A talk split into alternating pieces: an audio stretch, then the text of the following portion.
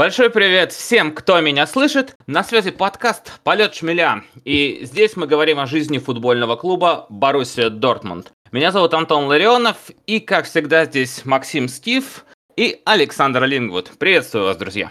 Всем привет. Привет. Не забываем о том, что у нас есть блог на sports.ru, на который обязательно стоит подписаться. Ведь именно там оперативно появляется каждый наш новый выпуск. Все ссылки на платформу, где нас можно слушать, там также есть. Слушайте, оставляйте комментарии. Не забываем в том числе про наш телеграм-канал. Как найти? Очень просто. Пишите в поиске «Эхта Либе» и вы окажетесь у цели. Haaland, Haaland!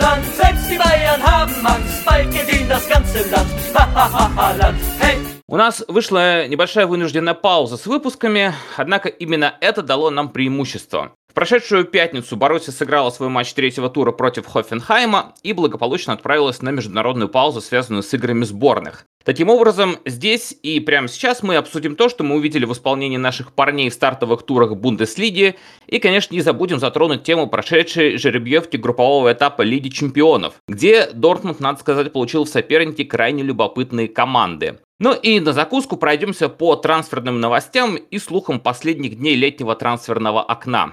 Но начать предлагаю все же с подведения первых промежуточных итогов таких разных трех матчей чемпионата. Поводы для оптимизма-то есть? Есть. А, я не могу сказать, что это были все-таки разные матчи чемпионата. Все-таки второй и третий тур, как по мне, команда играла примерно на том же уровне.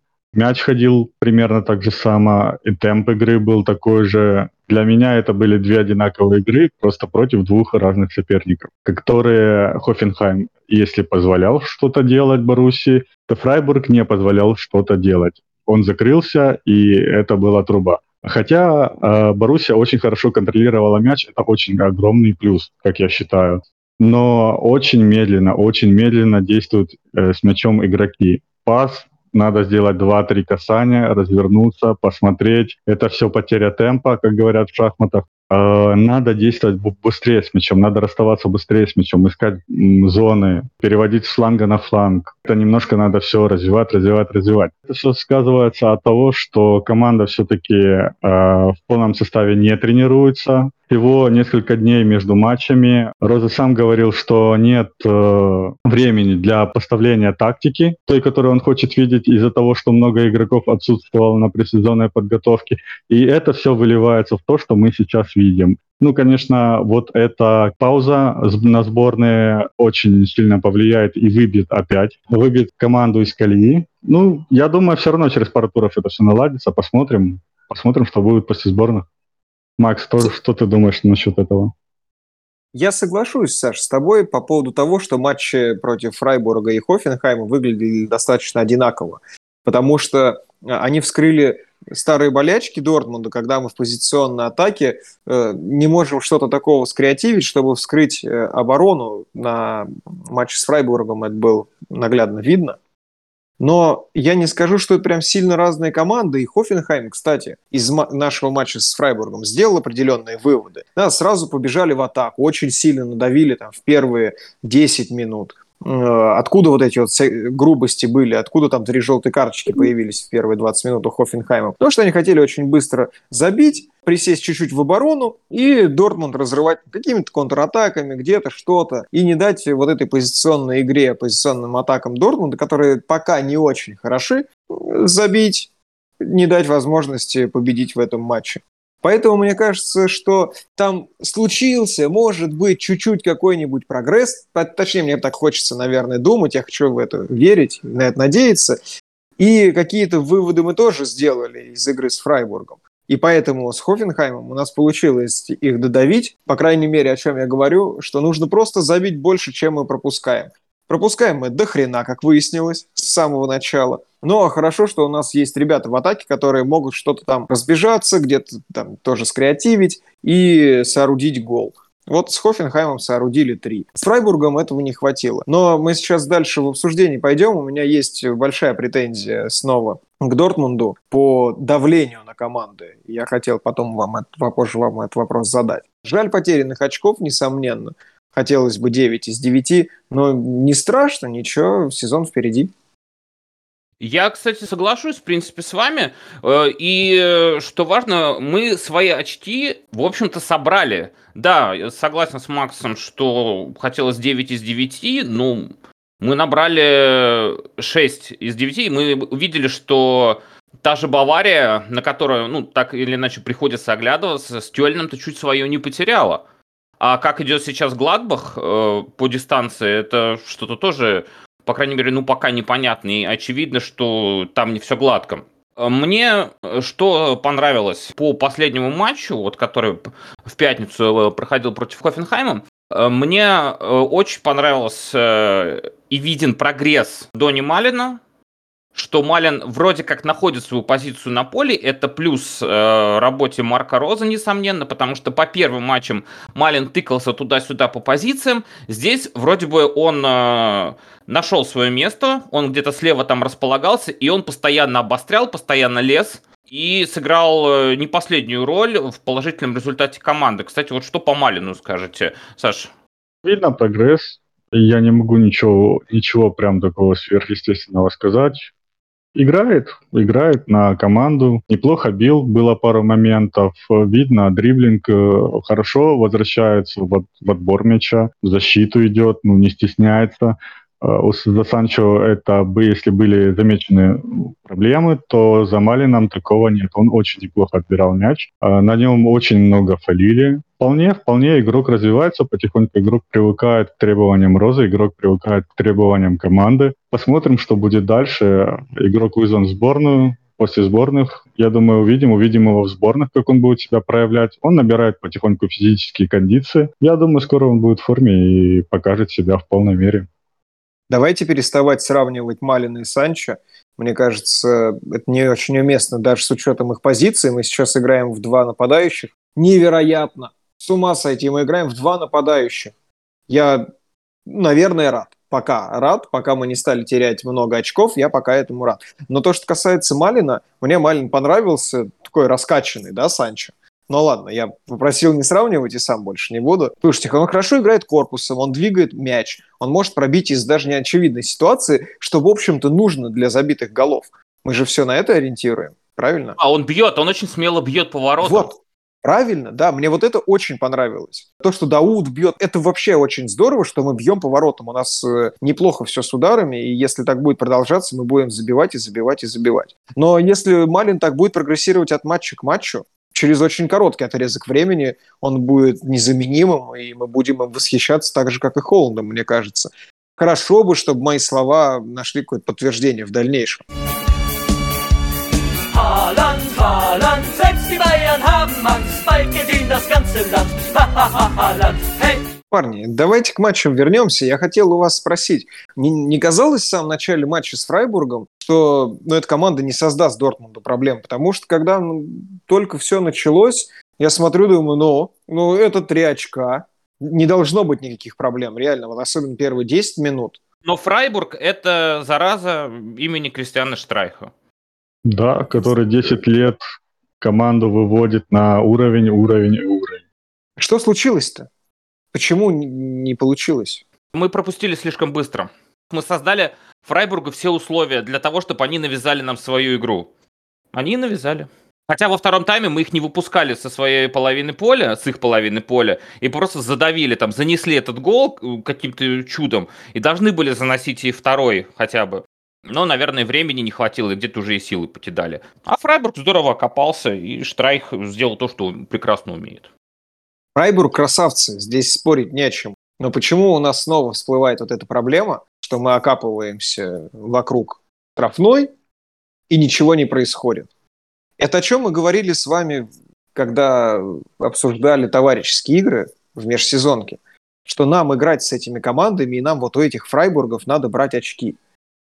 Я помню Сашин оптимизм, когда он говорил, что вот, наконец-то мы учимся вскрывать вот это вот, что мы будем брать эти очки, не будет никаких глупостей, хрен с ним, что нам быстро забивают, мы забиваем просто чуть больше. Я уже озвучил свое мнение. Вам не кажется, что это действительно слабость позиционной атаки Баруси? Она преследует нас уже не первый, не второй, наверное, даже не третий сезон. Она нас преследует, но применительно к этому сезону, я думаю, пока слишком рано такой вывод делать. Слишком мало матчей сыграны, форму набрали не все, состав у нас до сих пор не оптимальный, и Марко Роза, в конце концов-то пришел к нам только недавно. Ну, в общем-то, дайте Розу поработать. И пусть пройдет хотя бы три месяца, и мы по этому компоненту сможем сделать какой-то более-менее адекватный вывод. Саша, ты что думаешь? Я полностью с тобой согласен, подписываясь под каждым словом, и хотел сказать, что вот, Макс, смотри, единственная команда, которая вскрывала такую оборону, единственная команда, которую я видел, помню на своей памяти, помню на своей памяти, такая тавтология неплохая, это была Барселона. Барселона Пепа Гвардиолы. Я помню эту команду, это было просто совершенство. На мой, на мой взгляд, это было совершенство. Боруссии далеко до этого, потому что такую тяжелую оборону очень-очень сложно пройти. Я смотрел на график э, во втором тайме э, и в целом в среднем по позиции.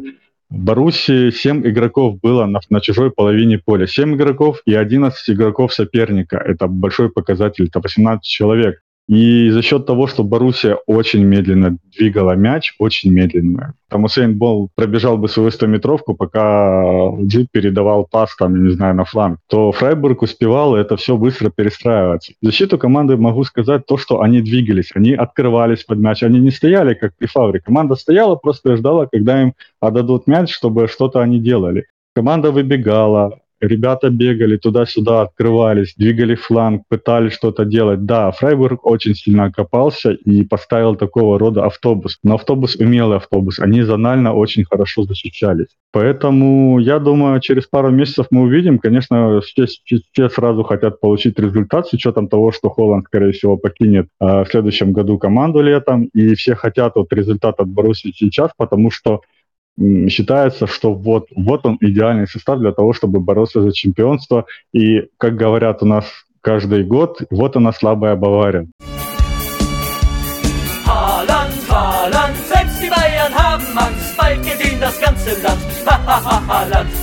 Парни, это мои рассуждения ни в коем случае не кричат «Роза да, нет. Э, я хочу, чтобы он дальше поработал, и я согласен с тем, что вы говорите. В общем-то, это, наверное, то, что я и хотел услышать, что да, нам нужно сыграться, да, нам нужно больше времени, чтобы привести в порядок какие-то там связи на поле, какие-то наигранные истории. Я совсем с этим согласен. Я в связи с этим еще дальше хотел у вас спросить, а после матча с Фрайбургом были сделаны какие-то выводы, и что изменилось в матче с Хофенхаймом? Как вам кажется? И вот именно вот в этом компоненте. Я думаю, да, э, с Хофенхаймом, как мне кажется, команда была намного более агрессивна, чем против Фрайбурга. С Фрайбургом, так или иначе, была последние 10 минут э, не то чтобы обреченность, но как-то было понятно, что этот Фрайбург его не пройти. Вот они выставили вот три свои линии, и вот хоть ты тресни, ты не пройдешь, как говорили в одном известном фильме. С Хофенхаймом даже после этого обидного пропущенного гола Э, на 90 минуте, у меня было, я помню вот это ощущение, когда разыграли мяч с центра поля, что сейчас на этой дикой злости, а там как побежали, сразу же полетели, могут дожать 5 минут и, и дожали сразу же. Вот какая-то агрессия проявилась, и видно было, что тренерский штаб играет в этом большую роль, потому что действительно они бегали, заводили там. Роза бегал как молодой Юрген Клоп э, в кепке, бегал, заводил там всех. То есть было видно, что команда заведена агрессивно и готова пойти до конца. И это, мне кажется, вот э, тот положительный вывод, который был сделан после матча с Фрайбургом. Саша, тебе тоже кажется, что мы на морально-волевых выехали с Хофенхаймом? Я не могу сказать, что прям на морально-волевых. Скорее, реально команда проявила больше агрессии, больше движения, чуть лучше двигался мяч. Э, но и Хофенхайм позволял это делать. Э, Хофенхайм, забив второй гол, они, наверное, уже обрадовались, подумали, что игра закончена, но не тут-то было. Боруссия прям дожала таким навалом. Видно было эмоции каждого игрока, что они мы отдавали все силы этому матчу, мы ввели, и вот мы пропустили какой-то глупый гол. Нет, так не пойдет, сейчас мы забьем. Команда не тухлая, как при Фавре, то есть ребята заряжены очень сильно. Я помню того Ройса, которого я видел при Терзиче, когда он был заряжен. Я почему говорил, что Ройс будет феерить в этом сезоне. Я помню того Ройса. И этот заряд передался всей команде. Слушайте, я, в отличие от Саши, моя диванная аналитика строится на ИТИ, это как тоже нужно понимать. Мне кажется, огромным преимуществом с Хофенхайма стало то, что у нас заработал фланг хотя бы один. Мне кажется, с возвращением Рафа Геррера у нас э, левый фланг прям ожил, и это добавило разнообразия в атаку, несмотря на то, что Раф как бы ну, не нападающий, да, но фланг заработал. И в отличие от матча с Фрайбургом, у нас появилось столько новых зон, столько нового пространства. Вероятно, поэтому мы забили три гола. Но у меня к Боруссии в матче с Хофенхаймом есть одна претензия, которая из-за последнего гола, из-за победного гола Холланда, может быть не очень актуальна. Но я поймал себя на мысли, что после 70-й минуты Хофенхайм нас запер. Просто запер в штрафной и такой натиск устроил, что я завидую командам, которые так умеют делать. Я не понимаю, почему у Боруссии так не получается. Я не припомню совершенно каких-то финальных натисков, когда мы просто не выходим из чужой штрафной. Последнее такое я помню, наверное, там, в 2013 году в Лиге чемпионов против Малаги. Легендарная история, конечно все помнят. Но когда я вижу, как Бавария, там, проигрывая или играя в ничью по ходу матча в самой концовке, просто садятся 11 человек на штрафную, даже Нойер там в центральном круге пасется, и дожимают, и добивают, просто терзают. Какой бы там ни был автобус. Они просто уничтожают оборону соперника. Мяч то и дело влетает в штрафную, то и дело какие-то удары в створ, не створ, заблокированы, не заблокированы. У нас почему-то такого нет. Я счастлив, что в матче с Хофенхаймом случился победный гол Холланда. Я счастлив, что эта атака э, получилась результативной. Но у меня какая-то вот такая вот претензия к Боруссии э, созрела. Хотя я повторюсь, я был невероятно счастлив, когда Холланд забил. Мы, во-первых, заслужили эту победу, потому что, мне кажется, мы были лучше Хофенхайма на протяжении всего матча. Но вот такой вот осадочек остался. У вас никогда такого не возникало ощущения? Потому что иногда мне кажется, что это только какая-то вот моя история. Макс, я у тебя перехвачу эстафетную палочку вот по этой теме. И э, скажу, что я очень надеюсь, что Марко Розе сможет научить эту Боруссию качеству, которой э, у нее очень давно э, нет, и даже я, честно говоря, не сразу-то вспомню, когда оно было, а именно качество добивать соперника. То есть при счете 1-0 уметь делать 3-0 при преимуществе. Это то, чем э, всегда славилась Бавария. На, нами неоднократно упоминаемая всегда.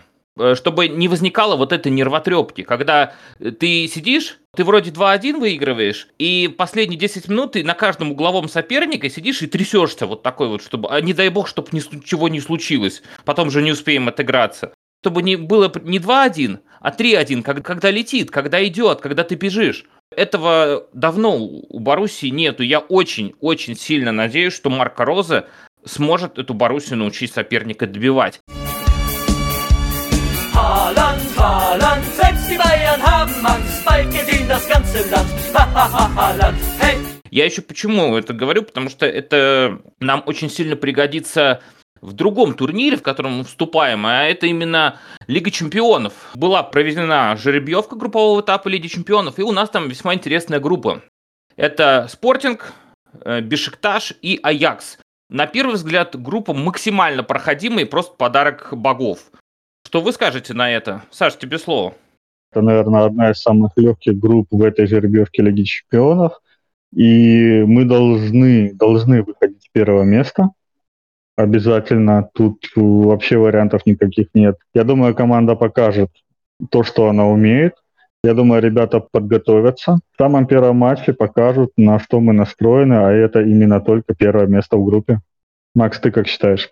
Это подарок богов, действительно. Ну, потому что если посмотреть на остальные составы групп, нам действительно очень повезло. Другое дело, что при таком везении часто бывает переоценка или недооценка переоценка своих способностей, недооценка соперников. Но мы еще неплохо через Бишектаж вкатываемся в групповой этап Лиги Чемпионов.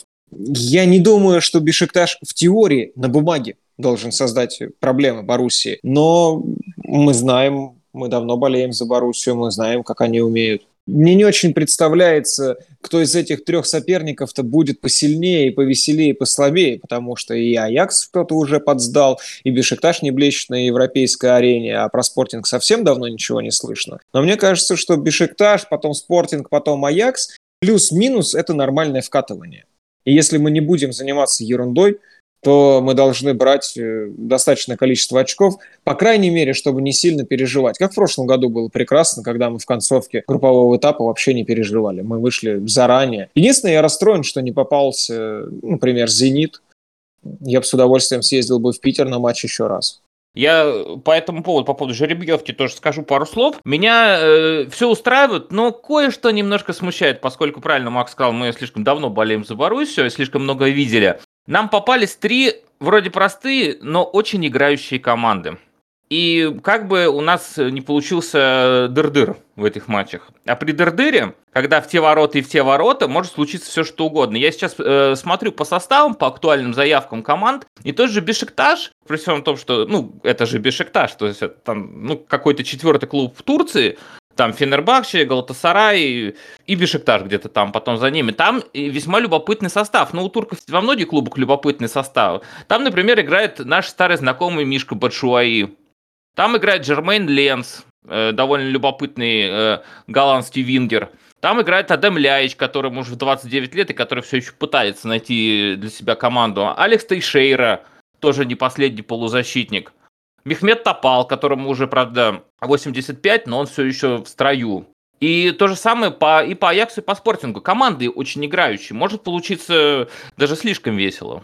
Ну, Аякс уже не тот, который был пару лет назад. Бешикташ, да, Бешикташ играющая команда, но она очень нестабильная и собрана из звезд прошлого. Тот же Тешейра, я помню, в Шахтере я ходил на стадион и видел эти матчи. Он был реально классным. Но его уход в Китай непонятный. Он мог реально переходить в любой клуб Европы и вполне там классно играть. Он должен был в Англию уехать. Но он выбрал Китай, выбрал заработать деньги. Это бразилец, ничего не скажешь. И вот Лэнс тоже играл в Динамо Киев, но им уже много-много лет, да, у них есть опыт. Да, вроде бы они бегущие, но все равно это не та команда, которая прям должна составить э, проблему в Боруссии. Тут же Аякс, он немножко не тот. Спортинг, да, Спортинг более сбитая и защищающая, защищающаяся команда, но я думаю, если мы выиграем Спортинг, мы выиграем всех остальных без проблем. На ум пришла старая шутка. Первый раз я услышал о том, что Аякс уже не тот, когда оттуда ушел Яри Литманин. Это да. И еще я кое-что хотел добавить. Вот Макс сказал, а если Боруссия перестанет заниматься ерундой. Я вот, знаешь, вот прям меня как осенило. Вот по вот этим трем турам и даже по матчу с э, Баварией, я вот реально четко могу сказать, команда перестала заниматься ерундой. Это не, не та Боруссия, которая играла в прошлом чемпионате. Один тур мы играем хорошо, второй тур мы играем плохо, третий тур вообще непонятно что, четвертый тур мы вроде опять играем хорошо. Команда перестала заниматься ерундой, и команда играет целостно от матча к матчу. Единственный минус такой группы, из нее очень обидно будет вылететь. Если бы у нас было там какая-нибудь Барселона, Интер, Атлетика, там что-то, что-то, Манчестер Сити, мы бы... Нет, я не говорю, что мы вылетим. Я говорю, что если мы вдруг вылетим, ох, сколько говна выльется на нашу любимую команду. Если бы мы вылетели от сильных соперников, все бы сказали такие, ну это же Манчестер Сити. Ну все же понятно. У вас хорошая команда, ребята, да, вы молодцы, форма у вас красивая, но это же Манчестер Сити, ну чего вы хотели? И там и Интер вот на втором месте тоже, например, да, или там какой-нибудь Реал. А здесь скажет, господи, от кого вы вылетели? Какой Спортинг и Аякс, елки-палки. А что это? Вот это будет обидно. Хотя, Антон, о чем ты сказал, что будет веселый дыр-дыр? Да и хрен с ним, пусть будет веселый дыр-дыр, помирать так с музыкой. Я вообще за веселые матчи, я не переоцениваю Боруссию. Я, конечно, заявляю, что в этом сезоне нас должен ждать требл, но если мы не выйдем из группы, я такой, блин, хреново, конечно, но ничего, переживем. Но мы будем бороться за Лигу Европы. Один раз мы уже почти доборолись до нее. Да, Юрген Клоп нас обломал, конечно. Годом ранее нас обломал, потом еще раз обломал. Юрген Клоп умеет это делать. Он отомстил. Он явно отомстил за что-то. Правда, за что нам отомстил Дэйн Ловрен, я до сих пор понять не могу. Зачем же ты, зараза, побежал на тот угловой? Haaland, Haaland, selbst die Bayern haben Angst, bald gedient das ganze Land. Haaland, hey! По группе ЛЧ будет более-менее понятно, когда уже хотя бы сыграем первый матч с Бешикташем, да? Поправьте, если не прав у нас. С Бешикташем. После матча с Бешикташем и вообще после вот этой возвращения с этой международной паузы, которая, она вроде запланирована, но жутко не в тему абсолютно, потому что вроде только-только набираем какие-то кондиции, и тут всем разъезжаться в сборной и получать новые травмы. Ну, тьфу -тьфу -тьфу, конечно, этого бы не хотелось, но традиции есть традиции. Еще один пессимист. Ребята, вы что? А мы ничего. Мы болеем. Саш, мы готовимся всегда к худшему, и если вдруг случается что-то очень хорошее, мы рады гораздо больше. Хорошо, но если, если вдруг тьфу -тьфу -тьфу, у нас тут еще несколько дней трансферного окна открыты, то к нам может перейти. И, Саша, я знаю, ты довольно внимательно следил э, за лентой трансферов. Что у нас там по последним слухам? По последним слухам, самым большим слухом является у нас Колум Хансон Адои. Как вы считаете, что вы думаете насчет этого игрока? Давайте, Макс, начнем с тебя. Макс начнет с того, что... А может, все-таки защитники? Нет. Только ну, Хадсон Адою. Ой, ладно. Не нужен. Будем, будем перестраивать его на игру на правом фланге в защите. Подсидит а он, Минье. А он не слева ли играет? Плевать. У нас нет на правом фланге защитника. Ну, что, ну а кого туда? Бюрки? Ну его все равно не продашь. Так вот, будут два человека бороться, бороться за место под Минье так скажем, да, Хадсонадо и Бюрки. Вот у меня классная, конечно, конкуренция, вот он обрадуется. Это, знаешь, ну, ну что тут сказать? Ну, у нас есть слабые места, мы все это прекрасно знаем, мы обсуждаем это в каждом подкасте. И Мне Саша только... сейчас говорит, Макс, что ты думаешь про Хадсонадоя? Ну, что я думаю про Хадсонадоя? Я не думаю про Хадсонадоя. Я думаю о том, что у нас не работают фланги. И слава богу, что Геррера поправился и хоть как-то заработал левый фланг. По Минье я тоже могу высказаться. Ладно, я, так, я ты, уже, по-моему, ты, ты, не, Максим, ты не заводись, подожди пока. Ты пока не заводись, потому что ты, ты дошел уже до, до этого состояния. Дошел до ручки, я уже чувствую это.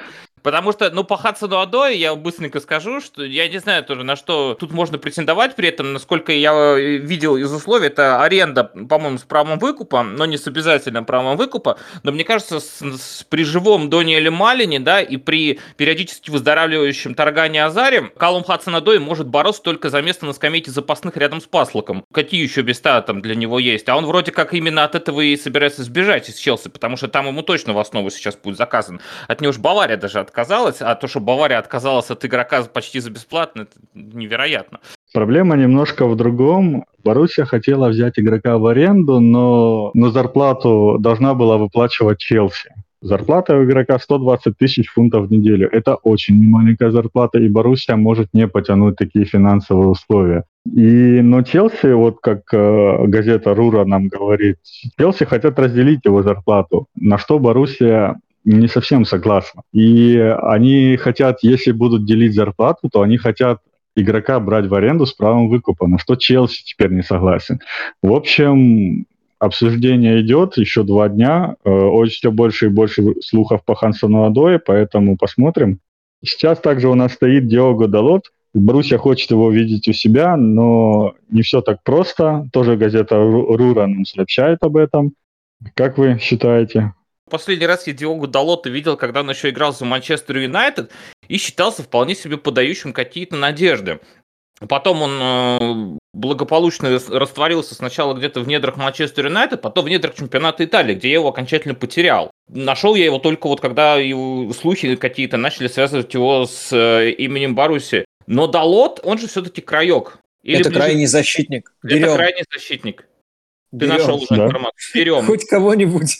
У кого под рукой информация? Сколько сейчас его оценивает трансфермаркт?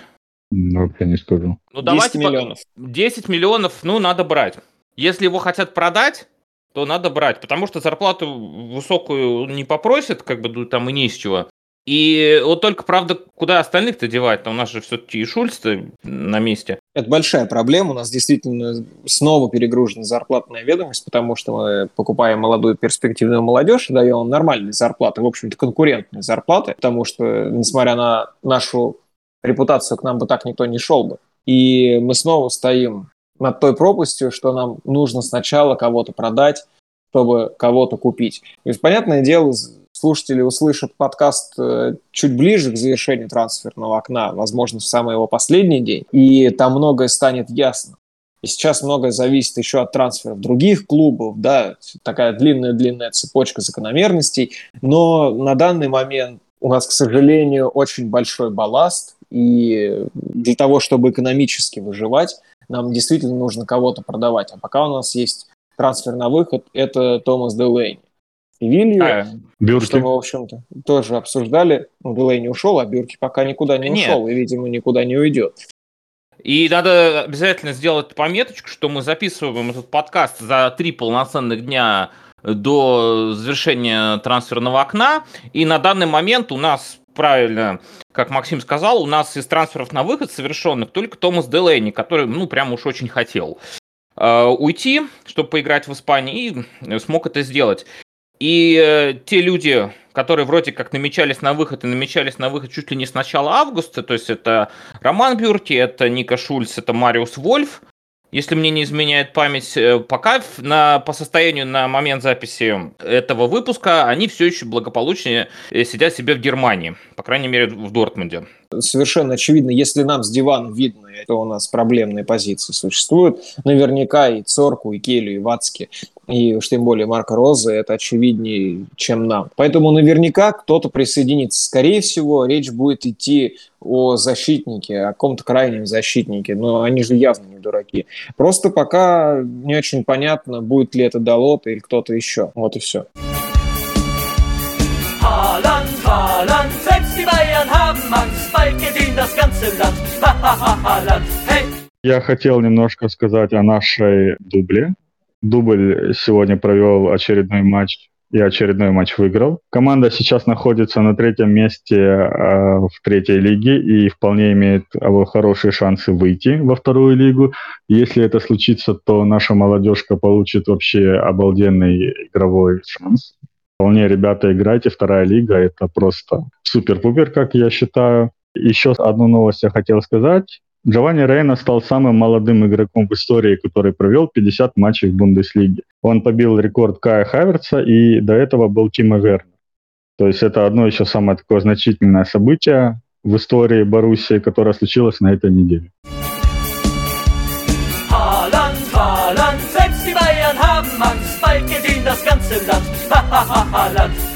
Так, и у нас тут breaking news. Только что завершилась жеребьевка 1-16 финала Кубка Германии.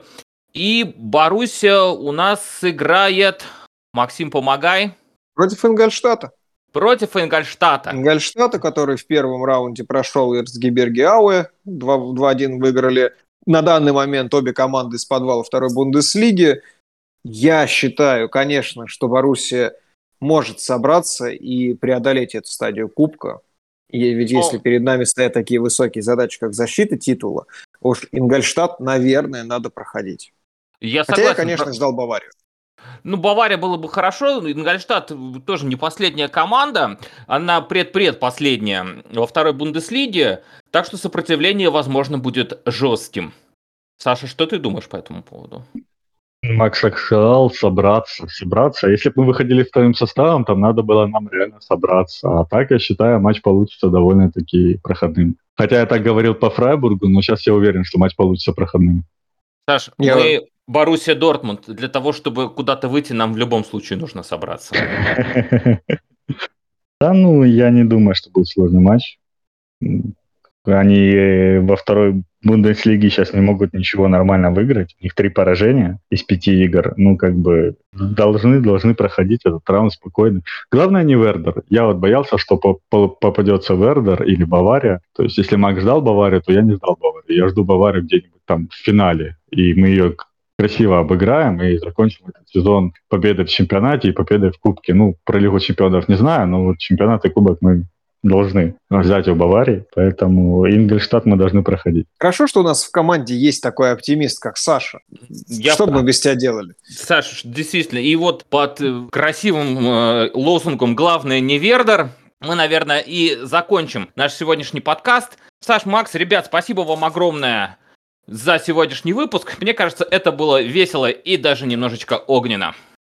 Да, всем спасибо. Особенно мы хотели передать большое спасибо Ирине Завьяловой за помощь в работе над нашим подкастом. Она большой молодец. Надеемся на ее комментарии в нашем YouTube. Спасибо ей большое. И все ребята оставляйте комментарии в нашем YouTube, в нашем блоге на sports.ru. Мы их все читаем, нам очень приятно. Оставляйте их желательно по теме нашего выпуска. У нас есть прекрасный чат, BVB09 э, чат.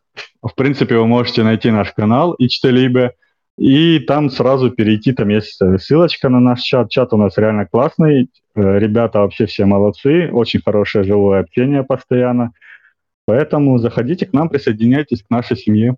Спасибо всем. Спасибо, ребят, и услышимся на будущей неделе. Всем пока.